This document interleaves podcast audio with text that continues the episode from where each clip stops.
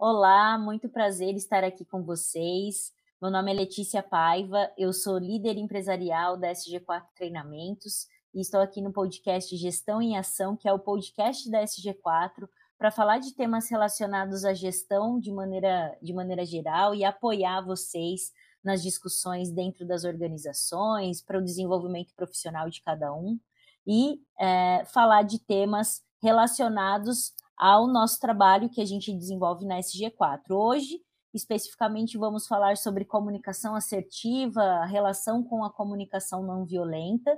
E eu tenho o prazer de ter aqui comigo duas convidadas que já tiveram uh, com a gente no nosso último SG4 Ensina, na nossa live, foi transmitida pelo YouTube, que é a Mariana Pedreira e a Juliana Maroto. Um prazer tê-las aqui comigo hoje para a gente falar um pouquinho mais, dessa vez com um pouco mais de tempo para aprofundar, né, um pouco mais dos temas que a gente já abordou na live que a gente fez recentemente sobre comunicação assertiva. Mariana, bo bom dia, né? A gente está gravando aqui num, num período da manhã. Bem-vinda. Juliana, bem-vinda também. Gostaria que vocês fizessem uma breve apresentação de vocês para a gente começar a discutir o tema comunicação assertiva com o nosso público. Dia. Ju, você quer falar? então vamos lá. Muito obrigada, Letícia. É um prazer sempre é, falar sobre comunicação e estar tá aqui com a Juliana. E como você falou, eu sou Mariana Pedreira. Eu sou um monte de, de coisa, vai, vamos dizer assim, eu sou engenheira de segurança do trabalho, mestre em energia, engenheira agrônoma, e mergulhei nessa jornada da pesquisa da comunicação não violenta muito motivada pela parte comportamental da segurança do trabalho, em como é que a gente pode construir um ambiente seguro é, de trabalho.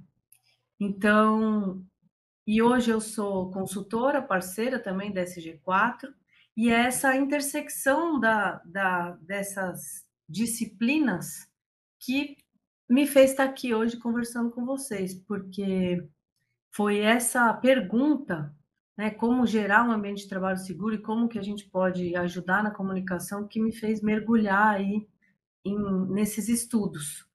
E a gente vê que realmente é uma ferramenta muito boa para você reduzir é, riscos e conseguir sim é, gerar um ambiente de trabalho seguro. Mas aí eu não vou falar, porque eu acho que é sobre tudo isso que a gente vai conversar. Então, é isso. Obrigada, Obrigada. Mari. Obrigada. Gil? Bom dia. É um prazer estar aqui, Letícia, SG4, é um prazer estar aqui com a Mari, uma parceira de trabalho, falar sobre esse tema que me, me, me encanta. Hoje eu sou uma facilitadora de diálogos dentro de organizações, também grupos, famílias, casais, então trabalho com a facilitação de diálogos através da, da comunicação não violenta. Eu acredito que eu sou uma pesquisadora, tento viver a comunicação não violenta no meu, no meu dia a dia, é um processo sempre em construção. Sou mediadora de conflitos e sou comunicadora, já tive uma jornada no mundo corporativo, trabalhando com equipes na área de saúde, segurança, meio ambiente. E essa pergunta, né, que a Mari trouxe, qual é a pergunta que me fez é, chegar à comunicação não violenta? Foi como ter relações mais significativas, mais conectadas, tanto na minha vida pessoal quanto na minha vida organizacional. Fui percebendo que ao longo da vida, do, das minhas relações de trabalho, principalmente, muitas das relações elas iam se perdendo. E aí eu comecei a perceber quais são os impactos disso na minha qualidade de vida, na, na alegria de, de, realizar meu trabalho, no empenho de estar numa equipe. Então, eu entrei nessa pesquisa da comunicação não violenta muito motivada a olhar para a conexão nas relações e como isso impacta uh, nós como grupos, como sistemas, dentro de, de organizações, sociedades, etc. Então, eu me interesso muito por, pela pergunta como é que a gente colabora melhor.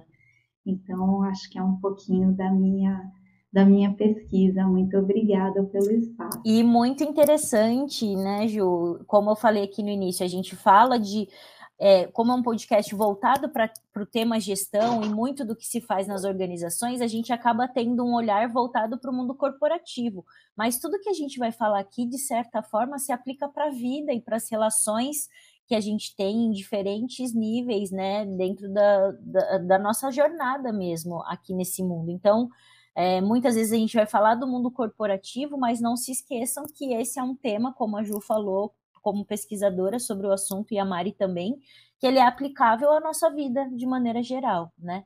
E a gente já falou aqui um pouquinho de comunicação não violenta, falou um pouquinho de comunicação assertiva, e já para começar, eu sei que algumas pessoas já têm esse conhecimento, mas é sempre bom balizar também o conhecimento de quem está ouvindo o nosso podcast, o que é a comunicação não violenta, né? E qual é a relação da comunicação não violenta com a comunicação assertiva, que a gente tem falado muito sobre isso, a gente falou na nossa live, então eu queria já começar com essa pergunta, né, a gente começar a discutir sobre é, esse link que existe entre esses dois termos.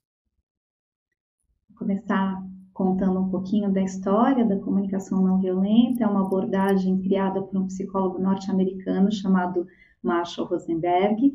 Ele começou a, a sua inquietude na época da luta por direitos civis nos Estados Unidos, na década de 50, 60, onde ele vivia numa região em Detroit muito violenta, né, por várias lutas e conflitos, e na casa dele ele percebia uma amorosidade muito grande das pessoas ao cuidar de um ente da família que estava doentado.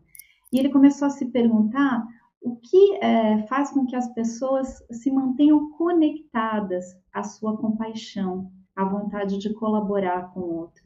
E foi essa pesquisa que moveu o Marshall Rosenberg ao longo de sua vida. Ele foi estudar psicologia, depois foi se pós-graduar na, na área e estudou religiões comparadas.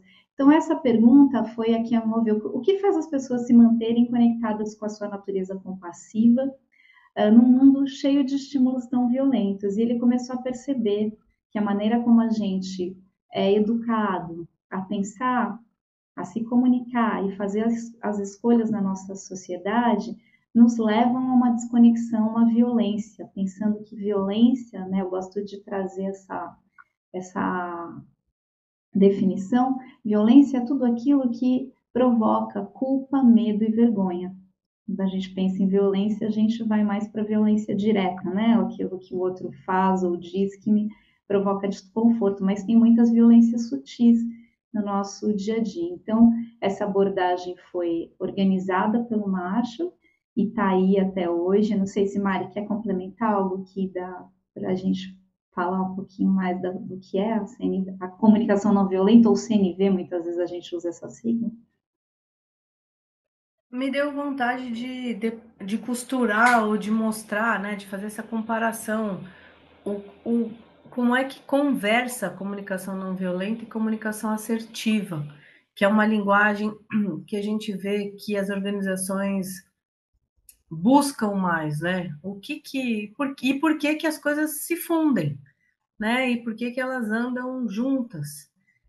E e aí para fazer essa provocação, ao invés de complementar a comunicação não violenta, é, eu vou trazer o que a gente entende né, de comunicação assertiva, que é muito, eu diria, conseguir que a mensagem chegue na outra pessoa e você possa verificar com ela, então ser capaz de fazer essa interação para confirmar o que ela entendeu e conseguir agir através dessa, dessa comunicação. Eu li um, em algum lugar que eu estava tentando lembrar, para poder citar a fonte, mas eu vou citar sem lembrar, que é. Eu diria que a comunicação assertiva é quando você consegue fazer um pedido e, e, e esse pedido vai ter. Você vai deixar a outra pessoa como ela chegou. Ou seja, você não vai gerar na pessoa um medo, vergonha ou qualquer coisa com o seu pedido. Para mim, acho que isso é uma comunicação assertiva. Você vai conseguir deixar a pessoa tão tranquila como se não tivesse um impacto violento e que ela possa ter a liberdade de responder até o não. Então, eu acho que isso é assertivo, porque a gente consegue filtrar o que é a essência da mensagem. E por que que a gente junta as coisas aqui, né? Com a CN, com a comunicação não violenta? Porque a nossa prática, né, Ju, a gente conversa muito sobre isso, mostra que a comunicação não violenta ela traz elementos estimula a jornada e até algumas ferramentas que trazem assertividade na comunicação.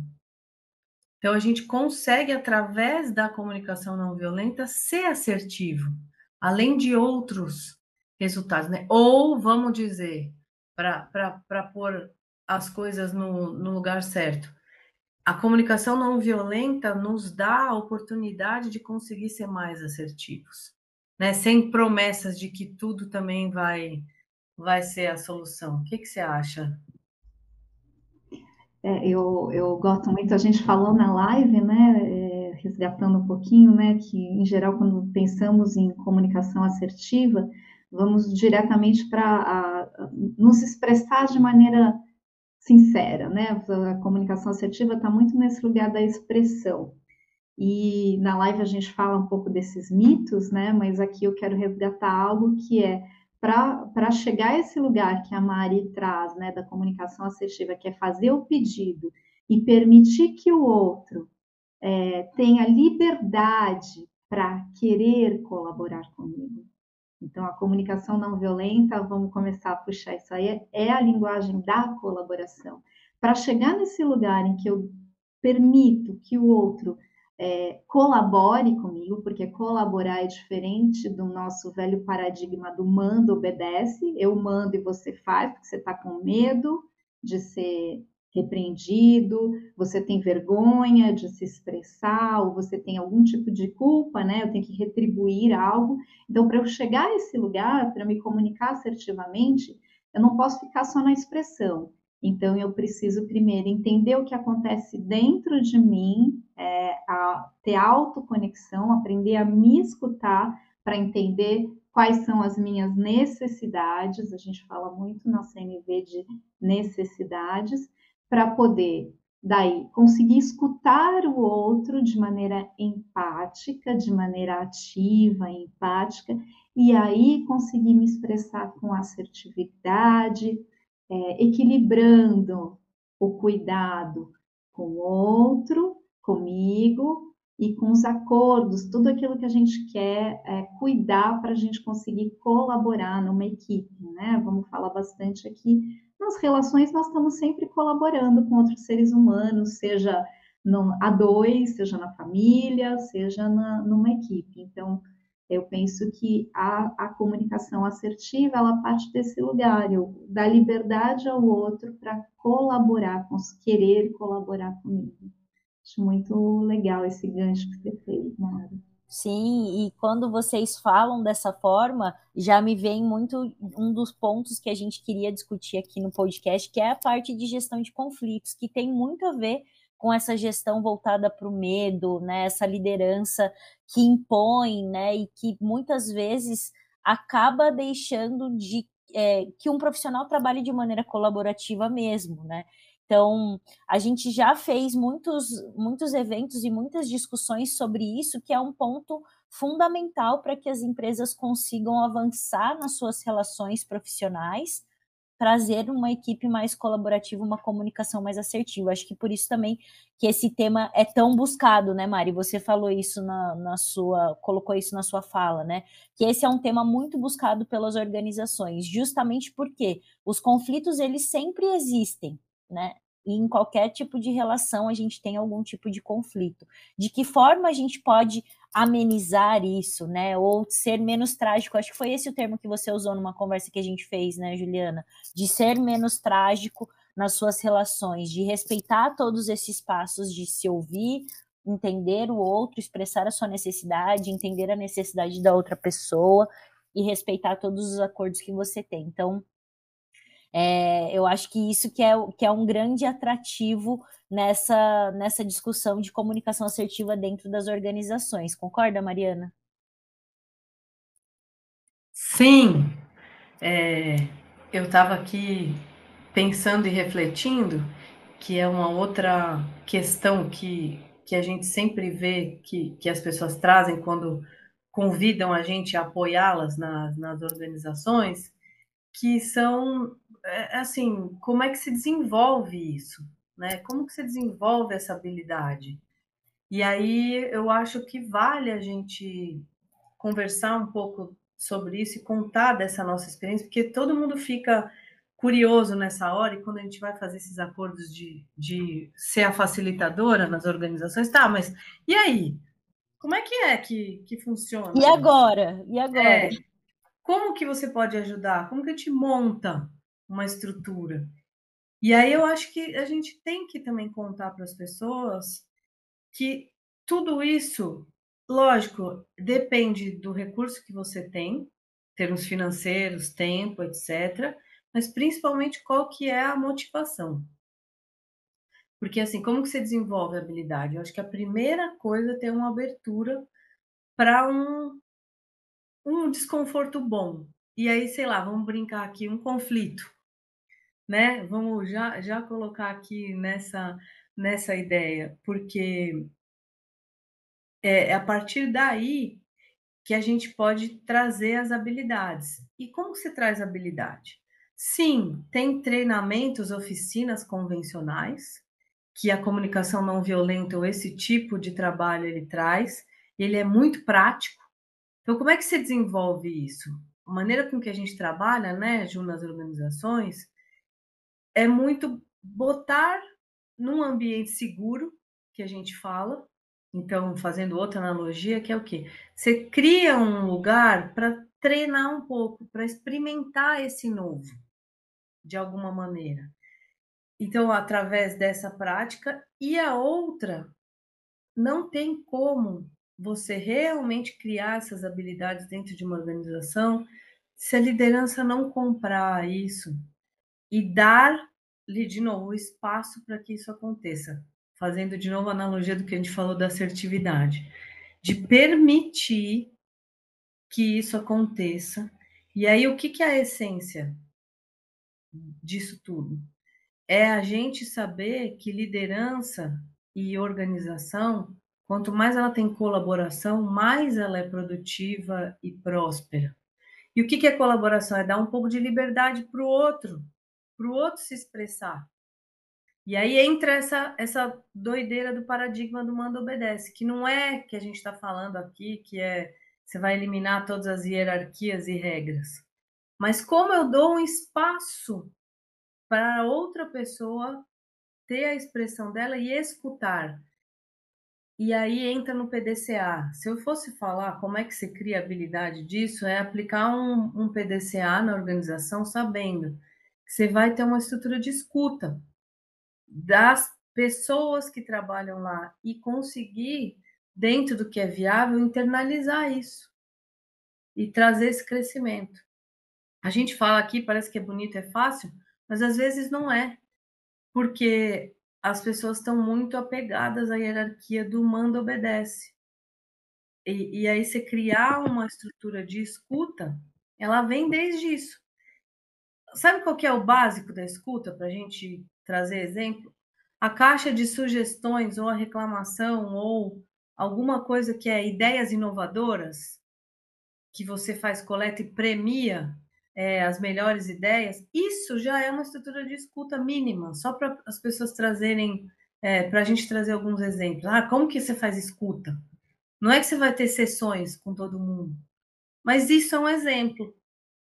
Se, se a pessoa, a empresa não tem nem nada que possa escutar, que seja uma caixa de sugestões, vocês entendem a diferença? Falei demais aqui, mas é, para trazer falou... a provocação. E hum. falou muito bem, na verdade, porque muitas vezes a gente fica nesse momento de o e agora, né? Como eu vou trazer essa realidade para dentro da minha empresa? Como eu vou trazer essa realidade para dentro da minha equipe? E esse passo da escuta ele é muito importante justamente para a gente entender as necessidades das outras pessoas. Porque muitas vezes nessa gestão do medo, nessa gestão do manda obedece, você não sabe quais são as necessidades da sua equipe, o que eles estão passando, quais são os desafios que eles enfrentam, né? Então, realmente, é, ter esse momento de, de sugestões, por exemplo, ou ter outro, outros momentos de interação e de, de escuta efetivamente com a equipe, com certeza auxilia muito. Mas a gente sabe que é um processo difícil e, como você colocou, esse envolvimento de diretoria e de alta liderança, assim como em todo processo que exige uma mudança de cultura, ele é fundamental para que ele aconteça, porque as pessoas passam a dar valor para aquilo que está sendo colocado pela como uma visão, como realmente um valor da organização, né? Então, quando a gente fala de trazer a realidade da comunicação não violenta, da comunicação assertiva, né, de todas essas ferramentas de escuta e de troca para entender a necessidade do outro, a gente precisa entender que a gente está falando de uma mudança de cultura. E ainda a cultura do Brasil é muito difícil de ser mais aberta, porque as pessoas têm justamente esses medos que a Mari colocou. O que, que você acha, Ju? O que, que você pensa sobre isso? É, eu estou aqui acompanhando o que vocês estão trazendo, é, como você trouxe, Lê, uma primeira mudança de paradigma, né? Trocar as lentes, trazer essa troca de lentes para olhar uh, ah, para o que a Mari falou, né? O conflito, que é esse desconforto bom. Como é que eu mudo o paradigma? Começar a olhar o conflito como esse desconforto bom. Eu gosto muito de um uh, de uma fala que faz o Dominic Barter, é um dos precursores da comunicação não violenta no Brasil, que ele diz que o conflito é uma nova informação querendo entrar num sistema. Então, o conflito é tudo aquilo que atualiza as nossas relações, atualiza os nossos acordos, atualiza aquilo que a gente está tentando fazer juntos. Inclusive, às vezes a gente tem também os nossos próprios conflitos internos, né? Então, precisamos olhar para isso. Então, quando eu é, troco a lente dessa abordagem e olho o conflito como uma informação nova querendo entrar no sistema, é, diferente da cultura brasileira, como você falou, Lê, em que a gente diz, não, não tem conflito, deixa isso para lá, vamos lá. Não, a gente quer botar o conflito na mesa.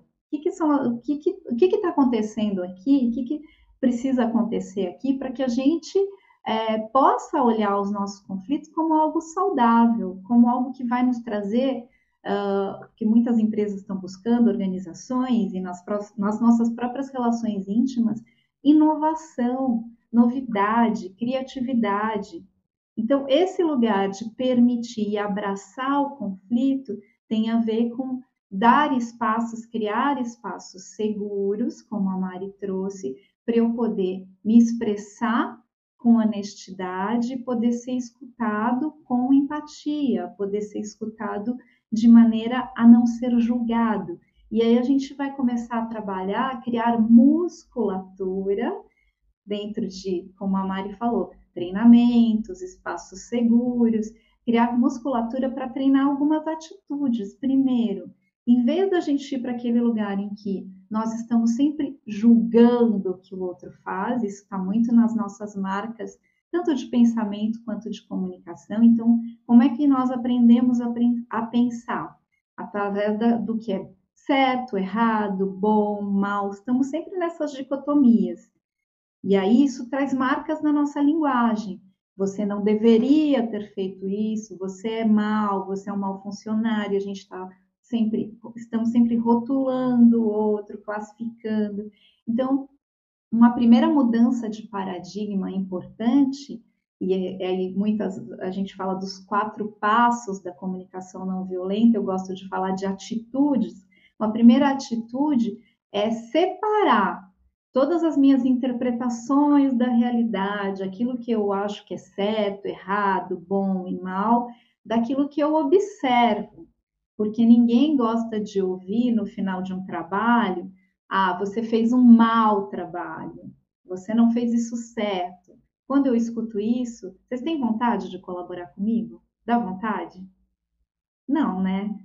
A vontade vai morrendo. Então, entender assim, separar e trazer, começar a treinar como é que eu observo o mundo a partir de um lugar mais é, livre desses filtros, porque eu nunca vou parar de julgar, estou sempre julgando, estou sempre interpretando a realidade, mas na hora de me comunicar, como eu sou mais específico, né? Quando acontece alguma coisa dentro da minha, eu pedi um relatório e esse relatório não foi entregue no prazo, em vez de eu chegar para a Mari e dizer, pô, Mari, você é uma vacilona, não me entregou no prazo, eu posso dizer, Mari, a gente combinou que esse relatório seria entregue hoje às 9 horas da manhã, eu estou observando que o prazo não, não foi cumprido.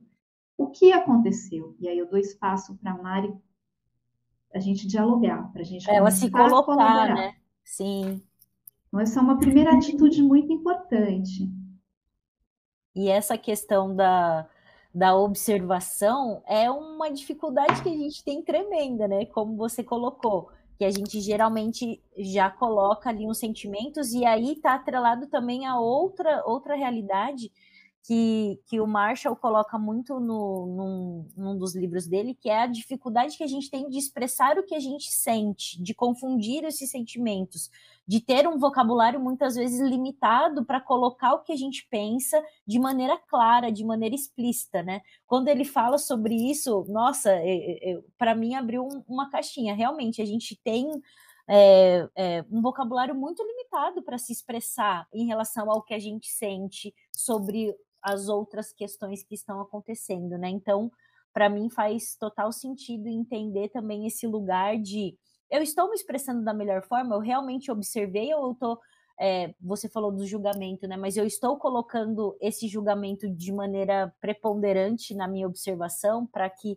eu siga nessa relação, para que eu siga nessa gestão de conflito. Então, realmente é um, é um caminhar, né? A comunicação não violenta é, é um, uma jornada mesmo que exige muita, muitas observações da nossa parte, né? Mari, o que, que você acha disso tudo?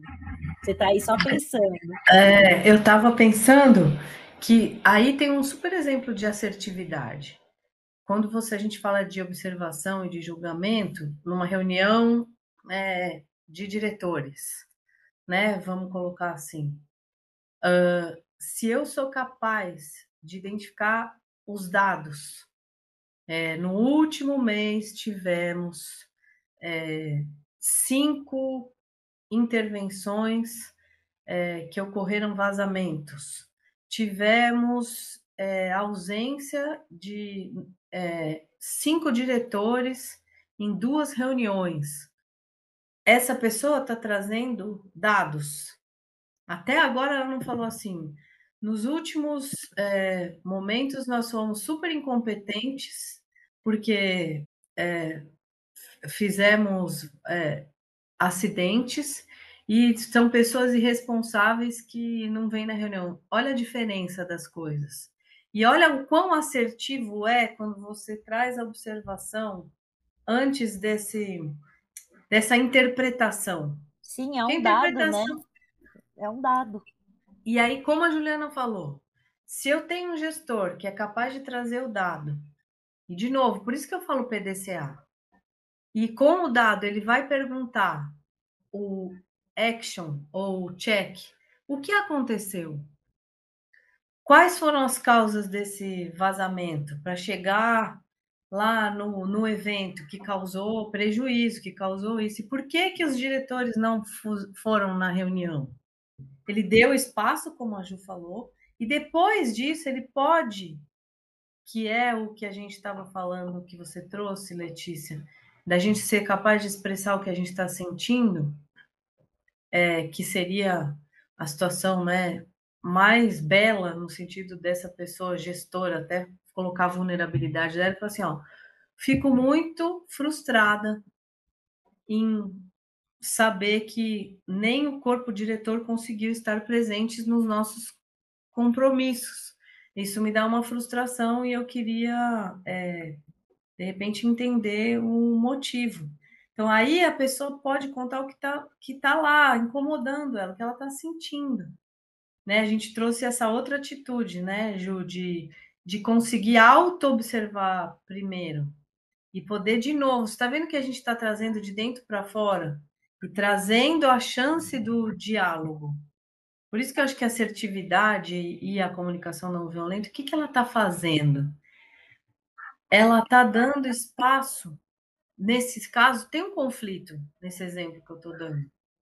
Mas se eu consigo mostrar para a organização que o conflito vai ajudar, eu estou tratando ele de outra maneira, não estou escondendo ele, estou colocando luz. É doído fazer isso? Você acha que é fácil para o diretor falar que ele está frustrado? Ou para alguém falar e depois contar qual foi o problema? Não é fácil, porque a pessoa está vulnerável, mas ela está dando chance para a gente inovar e resolver, né, Ju, que é o que, Sim. que você conta. É riquíssimo isso que vocês trazem também, né? Que é uma outra atitude da, da comunicação não violenta, que é expressar os meus sentimentos a partir de um lugar de autorresponsabilidade. Veja que eu não estou dizendo apenas expressar, mas expressar aquilo que eu sinto. Uh, eu, primeiro, por quê?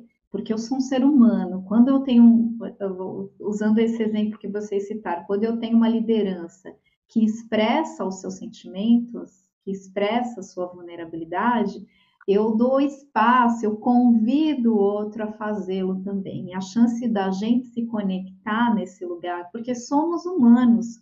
É, muitas vezes acreditamos que a gente pendura a nossa humanidade na porta da empresa e entra e deixa para fora, né? Os nossos sentimentos, os nossos problemas. Não, isso não acontece.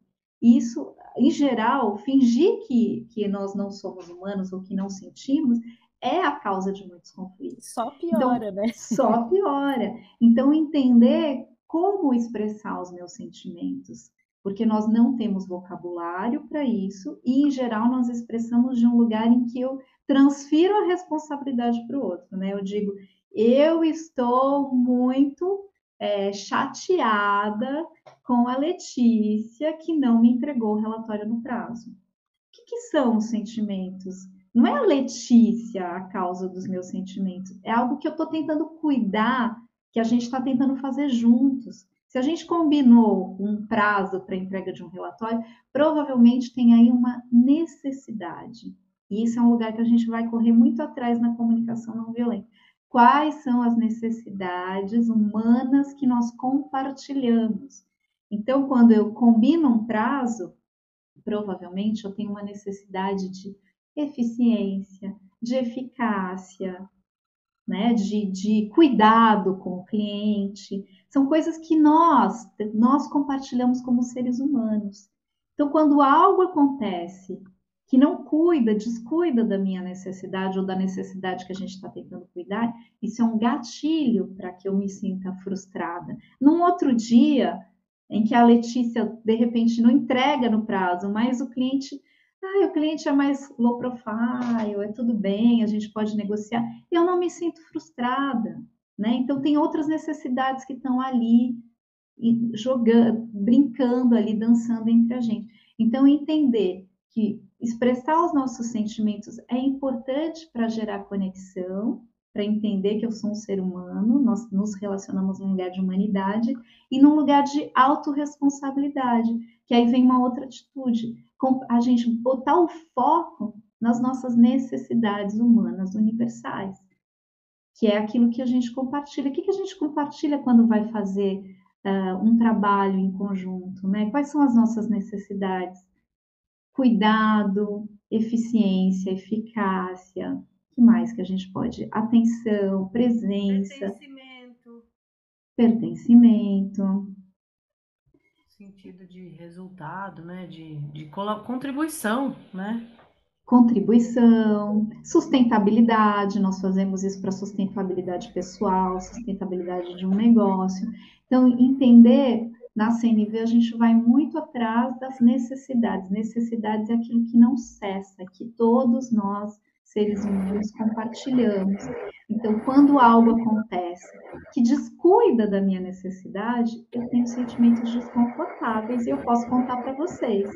E quando algo cuida, eu tenho sentimentos confortáveis e eu posso contar para vocês também, porque a gente também tem esse lugar né, de achar que sentimentos são bons ou ruins. Não, eles causam conforto ou desconforto e estão contando de algo que a gente está tentando fazer junto, as nossas necessidades. Será que a gente está Sim, não, Sendo faz clara aqui? É, sim, eu, eu, eu, eu tô achando ótimo a, a clareza do assunto e como vocês estão colocando né, o ponto de, é, de argumento em cima né, dessas, dessas relações, e você falou muito da questão de entender as necessidades, né? Você falou muito do prazo. Muitas vezes você estabelece um prazo porque alguém estabeleceu um prazo anteriormente para você. Então, realmente, é um, um, uma cadeia de. Nem sei se, se a gente poderia usar esse termo, né? Mas uma cadeia de necessidades que elas precisam ser entendidas. E isso é, eu sinto que é uma dificuldade de muitas pessoas, justamente que está diretamente vinculada com essa gestão do mando obedece, é eu vou pedir esse prazo e você tem que atender esse prazo porque eu estou mandando. É esse prazo que eu coloquei para você. Quando, na verdade, é, fica muito mais claro e fica muito mais fácil de fazer parte de um processo quando você entende todos os passos que eles estão seguindo. Ah, então eu preciso entregar isso no dia 17, porque no dia 18 essa atividade ela vai passar para uma outra pessoa para uma outra uma outra necessidade. Então, é, esse, essa visão do todo, essa visão de todas as necessidades, de conseguir visualizar o contexto, de quais conflitos que você tem ali dentro desse ambiente, né? Que tudo na verdade é uma grande negociação, né? Você está negociando uma coisa que é importante para você com uma coisa que o outro vai precisar se dedicar, então por que não trazer ele como parte integrante disso, né? Deixar claro realmente quais são essas necessidades, quais são esses é, esses sentimentos que estão envolvidos em, em, determinada prática, em determinada rotina, né? E eu vejo que a maioria das pessoas elas têm uma dificuldade. Não, eu estou pedindo isso porque isso precisa ser feito e a outra pessoa precisa fazer e vamos embora. Eu não, não vou ficar. E, e na verdade, quando você traz um contexto, quando você traz toda. fica muito mais gostoso de trabalhar de forma colaborativa, né? Porque às vezes a outra pessoa pode trazer um olhar que talvez você não tenha. Então, realmente é, um, é uma mudança de cultura, uma quebra de muitos paradigmas que eu vejo que as organizações elas possuem ainda hoje, né? A, a grande maioria. O que, que você acha, Mari? Peraí que eu tava muda. Eu acho que é exatamente esse o grande desafio e o que o que estava vindo na minha cabeça é, nessa hora das, das grandes, da, de ser uma cadeia de necessidades, né? É, que é exatamente, você imagina se a gente partisse numa companhia, numa organização, de que todo mundo conversa, tivesse um acordo e seu, a sua gestora pudesse falar para você, falar assim, ó, a gente vai fazer o nosso melhor para atender todas as necessidades você já você já parte do princípio que o desafio é abordar todas as necessidades e que para isso você vai ter que entender qual é a necessidade do outro e não já impor a sua. Então, como é que eu lido numa organização com uma cadeia de necessidades? Uma maneira é essa: eu só mando. Eu não estou deixando de lidar, né? Concorda? eu estou lá. Só que o impacto de eu só mandar sem escutar, ele é enorme. Porque acaba que isso traz hoje esses números de insatisfação, de, de burnout. Porque quando você só manda, você não está dando nenhuma chance da outra pessoa tentar ajustar a necessidade dela. E assim fazer uma cadeia mais fluida, mais assertiva, mais é, com mais qualidade de vida. A gente está falando sobre isso. É, é simples falar, né? Estou aqui colocando de uma maneira simples, mas ela dá trabalho, porque a gente tem que investir esse tempo Exatamente. na e na estratégia. Sabe assim, eu ouço, não sei vocês, muitas pessoas amigas gestoras que basicamente o que a gente vê é que a pessoa gestora, na verdade, ela se torna com pouco ou muita habilidade, uma gestora de conflitos e uma psicóloga, vamos dizer assim. E aí o que acontece, cara? A pessoa nunca, ela acha que o que ela tem que focar é no resultado. Então, imagina já o conflito dessa pessoa. Fala, caramba, meu, mas eu tô com o time para ele fazer me produzir aqui. Eu só preciso olhar a engrenagem. E não para ficar como um, um consultório. Mas, na verdade, é essa a essência. Se a gente consegue acolher essa e orquestrar essa cadeia de necessidades através, e por isso que eu acho que entra a comunicação não violenta, porque ela tem letramento, ela tem caminho. Então é muito mais fácil, ela tem é, nomenclatura, ou, ou ela, ela te dá conceitos. Então por isso que a gente acredita tanto que isso ajuda. Que ela dá um direcionamento ali para você, e você aí vai fazer uma orquestração. E o que, que resulta no final disso? porque é essa brincadeira que eu ia colocar para vocês para de repente a gente discutir aqui, que é eu, tudo isso resulta em uma produtividade melhor e resulta provavelmente em mais lucro. Eu tenho menos retrabalho, eu tenho menos afastamento. Com mais pertencimento, eu vou cuidar daquilo de outra maneira, gente, desde a ferramenta até o projeto. Ele é meu também. É, é, é, diferente quando eu não tenho nenhuma conexão com o que eu faço e quando eu cuido daquilo. Então, nós estamos falando sim melhor resultado. E ideias novas, que é o que a Ju falou. Se eu não ouço ninguém, cara, só tenho a minha ideia para trazer novidade, olha, olha como eu estou estreitando a chance. Se eu tenho uma equipe, todo mundo pode me trazer alguma opção que eu vou filtrar ao invés de depender só de mim? Onde é que você está gerando inovação e está trazendo novidade? Ou um simples ajuste de processo, que é essa ideia, né? Quando você bota para todo mundo. E isso daí não ser o errado, gente. Exatamente. Isso é o bom. E aí eu ia provocar assim, porque isso é às vezes a dificuldade que a gente sente é na pessoa líder, gestora, dona da empresa, diretora, como é que você explica isso, né? Como é que você vai vender esse projeto? Como é que você fala? O que, que é isso que a gente está falando? E aí eu fico pensando que uma vez a gente teve essa discussão em outro grupo de pessoas que são facilitadoras, que tem uma maneira para conversar com esse nível é, dentro de uma organização que é assim: você vai economizar tempo, porque a assertividade primeiro vai te trazer um exercício de, de, de expressar melhor, e aí você vai conseguir ser mais focado, né? Não sei se vocês concordam com Sim, isso. Quando, o desafio quando... é assim, como é que você, como é que você engaja essa liderança para falar que isso é sensibiliza, bom? né, esse é. público de, de certa forma. Para mim, eu sinto que esse é um ponto que faz total sentido, porque muita, muitas vezes a gente fala, né, para conversar com uma diretoria, com um board de uma organização, você precisa falar de números. E tempo está diretamente relacionado com números. Né? A gente consegue muito deixar muito claro que você vai conseguir aumentar a sua produtividade se você tiver uma gestão de tempo melhor dentro das suas equipes, se você tiver uma equipe mais colaborativa. Então, eu vejo que aí é um link realmente que faz sentido para a gente conseguir sensibilizar ou tocar esse, esse público de alguma forma, né?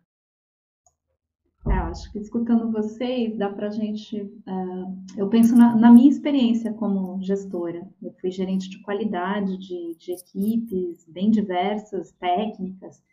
E, e, como a Mari falou, o gerente ele tem um lugar de uh, uh, de um certo lugar de acolhimento de conflitos, de conflitos pessoais, de conflitos técnicos, operacionais, etc. Problemas. E isso, e assim, na época que eu era gerente, eu era bem novinha, não conhecia todas essas ferramentas, e fui aprendendo muito com a prática. Então, eu era aquela que a minha sala sempre tinha, né? Esse é um, é um, a liderança tem esse lugar muito solitário de tomar decisões, de, de, de, resolver problemas, resolvedor de problemas, colocando muitas aspas aqui.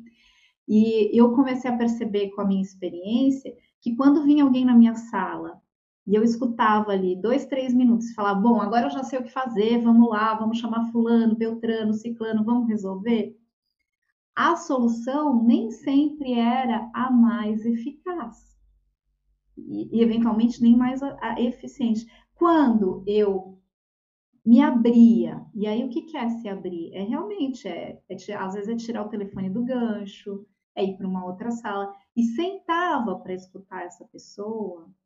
As soluções encontradas, elas eram muito mais eficazes, eficientes, muito mais sistêmicas. Fazia muito mais sentido para sua equipe como um todo, Sim, né? Porque como é que aquela equipe vai confiar em mim se eu não dou nem espaço para essa pessoa falar do problema dela? Sim. Como é que ela vai confiar na solução que eu, líder ali, que depois reclamo que sou solitária na minha função, que eu criei, como é que ela vai confiar que aquela é a melhor solução se eu nem dei tempo para escutar o problema? Sim. Então, existe essa mudança, voltando lá para o começo, né, de paradigma, né, de, de talvez abrir espaços para fazer coisas que a gente foi esquecendo, como Sim. escutar. Sim. E quando, e quando, desculpa te cortar, Ju, mas eu lembrei de um exemplo que uma amiga trouxe. É, essa semana ela, ela mudou para um site novo, né, um, para uma nova localidade de trabalho, e ela, como líder, chegou já querendo resolver todos os problemas do resolvedora de problemas. E não foi a melhor forma, porque as pessoas elas não necessariamente queriam só resolver aquele problema, elas queriam apresentar outras necessidades da equipe como um todo. E aí ela percebeu que era preciso dar um passo atrás, né? E uma vez eu fiz um, um, um, treinamento também que uma profissional falava disso, da importância de muitas vezes você recuar, ouvir, entender o contexto, sim. o que está acontecendo, e aí sim você fazer um movimento de propor alguma coisa, uma conversa, alguma solução de uma forma diferente. Então, isso acontece e acontece muito, assim. Porque, mais uma vez, a liderança muitas vezes é colocada nesse lugar. Você precisa resolver, você precisa trazer resultado, você precisa é, alcançar as metas, alcançar os objetivos. E, e os gestores precisam trabalhar isso de alguma forma, né? Quando a gente fala, né, como fazer isso dentro, dentro das empresas, vocês falaram das facilitações, dos workshops, e é isso que a gente provoca nas empresas para a gente fazer, né? Muitas vezes com, com o apoio de diferentes profissionais, como vocês mesmas, né? Parceiras da SG4. Vamos trazer essa discussão para o nível de diretoria e de gerência e de liderança, para justamente a gente começar a permear esse assunto dentro da empresa. E aí você pode fazer isso através de uma palestra, através de um workshop, através de e aí um treinamento um pouco mais robusto, né? Então tem sim uma é, diferentes formas de você conseguir tratar esses assuntos principalmente pensando no envolvimento dessa liderança, né? Quando você falou esse exemplo me veio na cabeça logo assim, porque nesse lugar de resolvedor de problemas, muitas vezes a gente atropela e a gente deixa de enxergar pontos importantíssimos dentro dessas equipes e dessa colaboração que precisa existir, né? Então é um ponto de bastante atenção, né? Tem um mantra que eu aprendi na comunicação não violenta que para mim ele é muito importante nas minhas relações, que é conectar primeiro para resolver depois. Sim. Então, primeiro a gente cria um sinal de comunicação, né? Como é que a gente vai se comunicar aqui para depois a gente pensar em como criar estratégias conjuntas para cuidar daquilo que é importante para a gente. Senão, eu como líder, eu fico num lugar de distribuir exigências né? Não são pedidos. Quando eu não dou espaço para o outro, eu estou exigindo, eu estou mandando. Sim. E quando a gente funciona como a gente quando a gente era criança, a gente não mudou. Quando eu recebo uma ordem, eu tenho alguns caminhos. Ou eu me submeto por medo, por, por vergonha, eu vou lá e faço, faço, faço, até uma hora que eu encho o saco, explodo, vou embora, desisto da equipe. Ou eu me rebelo, né? Quem nunca se rebelou, né? a gente se rebela, não vou fazer, vou, vou, vou, não perco a, muitas vezes não consigo nem discutir, ou eu vou para um terceiro lugar que eu consigo dialogar. Então, nós queremos criar espaços para esse terceiro lugar do diálogo. Sim. Com certeza. Quanto tema a gente tem para falar aqui, né? Mais uma vez, eu olhei aqui, já, a gente já está 49 minutos conversando e eu vejo muitas outras possibilidades de tema para a gente explorar. É, apesar de ser um, um evento gravado, né, um podcast gravado, eu também peço que quem tiver alguma consideração, quiser fazer algum comentário, as nossas redes sociais elas estão aí para absorver também qualquer tipo de comentário para a gente trazer para outras conversas, para outros momentos. É, eu não sei, Mari, Ju, se vocês querem complementar de alguma outra forma a fala de vocês, para a gente já caminhar para um encerramento aqui. Eu sei que vocês levantaram algumas, algumas sugestões, algumas dicas também para dar de leitura, né? Ou até mesmo de outras formas de se relacionar com o tema comunicação não violenta, comunicação assertiva. Então, queria já começar para um caminho de encerramento aqui do nosso, do nosso episódio de hoje. É, eu, de repente, eu quero encerrar convidando quem estiver escutando uma, uma maneira é a gente focar em perguntas. Tem uma, uma ferramenta boa, é a gente focar em fazer pergunta, e a outra que tem a, né, que a gente brinca, né, a pergunta que é mais feita no mundo, que é na comunicação não violenta, o pessoal também fala isso, que é como é que você tá? E aí, tudo bem? Se genuinamente eu fizer isso, eu já estou treinando a escuta. Então, uma dica e um convite no mundo corporativo mesmo. Vamos ter, treinar o tudo bem, sabendo que eu vou estar lá escutando e não, oi, tudo bem, já vou embora. Olha no olho da pessoa, como você tá? E até senta. E de repente com a sua equipe, informalmente, porque daí não é uma DR, não é um feedback. Você pode começar, as pessoas vão estranhar até. Opa, ele nunca perguntou nada, então por isso que também não pode ser fake, e não adianta isso ser fake, mas genuinamente. Uma, uma iniciativa pequena. Vamos escolher alguém para você realmente escutar e saber como você está e estar preparado para uma devolutiva verdadeira, né? Porque Exato, é bom ponto. ponto. A pessoa pergunta tudo bem, ela só quer ouvir tudo bem e, e, ir embora. Não quer ouvir, não, não tá tudo bem, porque hoje aconteceu isso, isso, aquilo. Isso. Eu sinto que muitas vezes as pessoas elas não estão preparadas para receber a verdade sobre uma pergunta de tudo bem. Então, esse é um ponto também. É, verdade. Então, o convite, genuinamente perguntar e, e também escutar não querendo solucionar. Acho que essa é a minha dica. Pergunta com a intenção e escuta aquilo só escutando. Não precisa dar a solução para a pessoa. Experimenta como fazer isso. Mas o que, que eu vou fazer?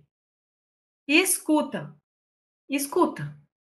Obrigada por você contar para mim como você tá. Obrigada é, por compartilhar. Vezes, obrigada por compartilhar. É, eu fico aqui tranquilo ou muito honrada em, em poder escutar como você está genuinamente. Não precisa solucionar. De repente, essa é a minha dica. Experimenta. E depois conta pra gente. Ótima dica, ótima dica. Ah, vou pegar o gancho da Mari, né? E, e uma sugestão para inícios de reunião.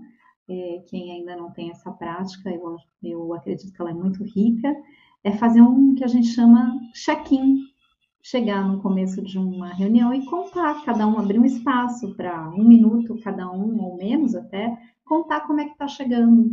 E aí perceber como é que é essa experiência também não é num lugar de querer resolver ou querer dialogar com aquilo, mas de acolher. É, eu, é muito rico, porque a gente pode começar uma reunião, eu chego super animada, porque ontem eu fechei um trabalho incrível, a Mari chega talvez não dormir muito bem à noite, e a Lê chega preocupada com algo que ela tem que fazer ao longo do dia. Só saber disso, que cada um está numa sintonia diferente, já traz uma riqueza para a gente trabalhar juntos, e é uma prática que a gente faz muito na comunicação não violenta, que é esse check-in. Com que bagagem você chega para entrar nessa jornada? Então, é uma sugestão e um livro que eu, que eu sugiro, que eu adoro, é, A Linguagem de Paz no Mundo de Conflitos, do Marshall Rosenberg, que para mim conta muito da essência da comunicação não violenta, uh, muito rico. Então, quero deixar essas duas sugestões. E de repente, só para pegar o gancho, em alguma outra dica, porque eu pensei, tem umas coisas. Boa, Mari. Que é um filme divertidamente. Ai, ótimo. Super light, gente. Vamos lá, assiste aquele filme. Tem tudo a ver com sentimento, com necessidade, com escuta. Então também é um lugar lúdico de, de transitar pela, pela comunicação não violenta e por essa comunicação mais assertiva. Sim.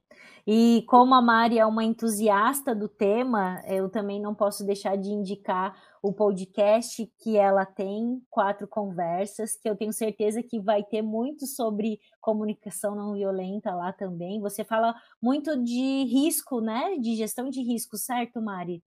Certo. Ele é. A gente chama o podcast Sem Risco de Ser Chato. Sem conversas. risco de ser chato, achei ótimo. Exatamente. É uma então... maneira. É, desculpa. Não, imagina.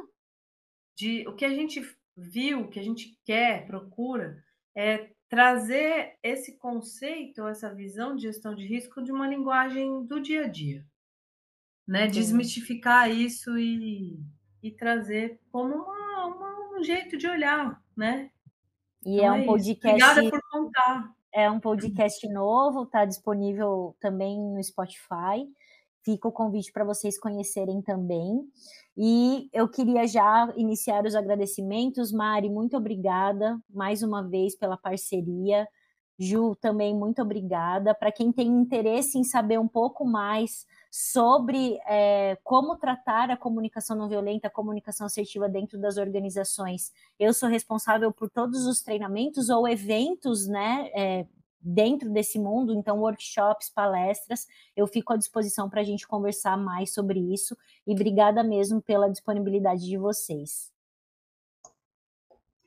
Obrigada, Letícia, Mari. Muito obrigada. Delícia esse papo. Foi mais uma vez muito, muito proveitoso. Eu sabia que a gente ia ter bastante assunto. Tenho certeza que a gente volta em um próximo episódio aí para falar sobre outras, outras frentes relacionadas à comunicação não violenta, comunicação assertiva de maneira geral. Obrigada mesmo.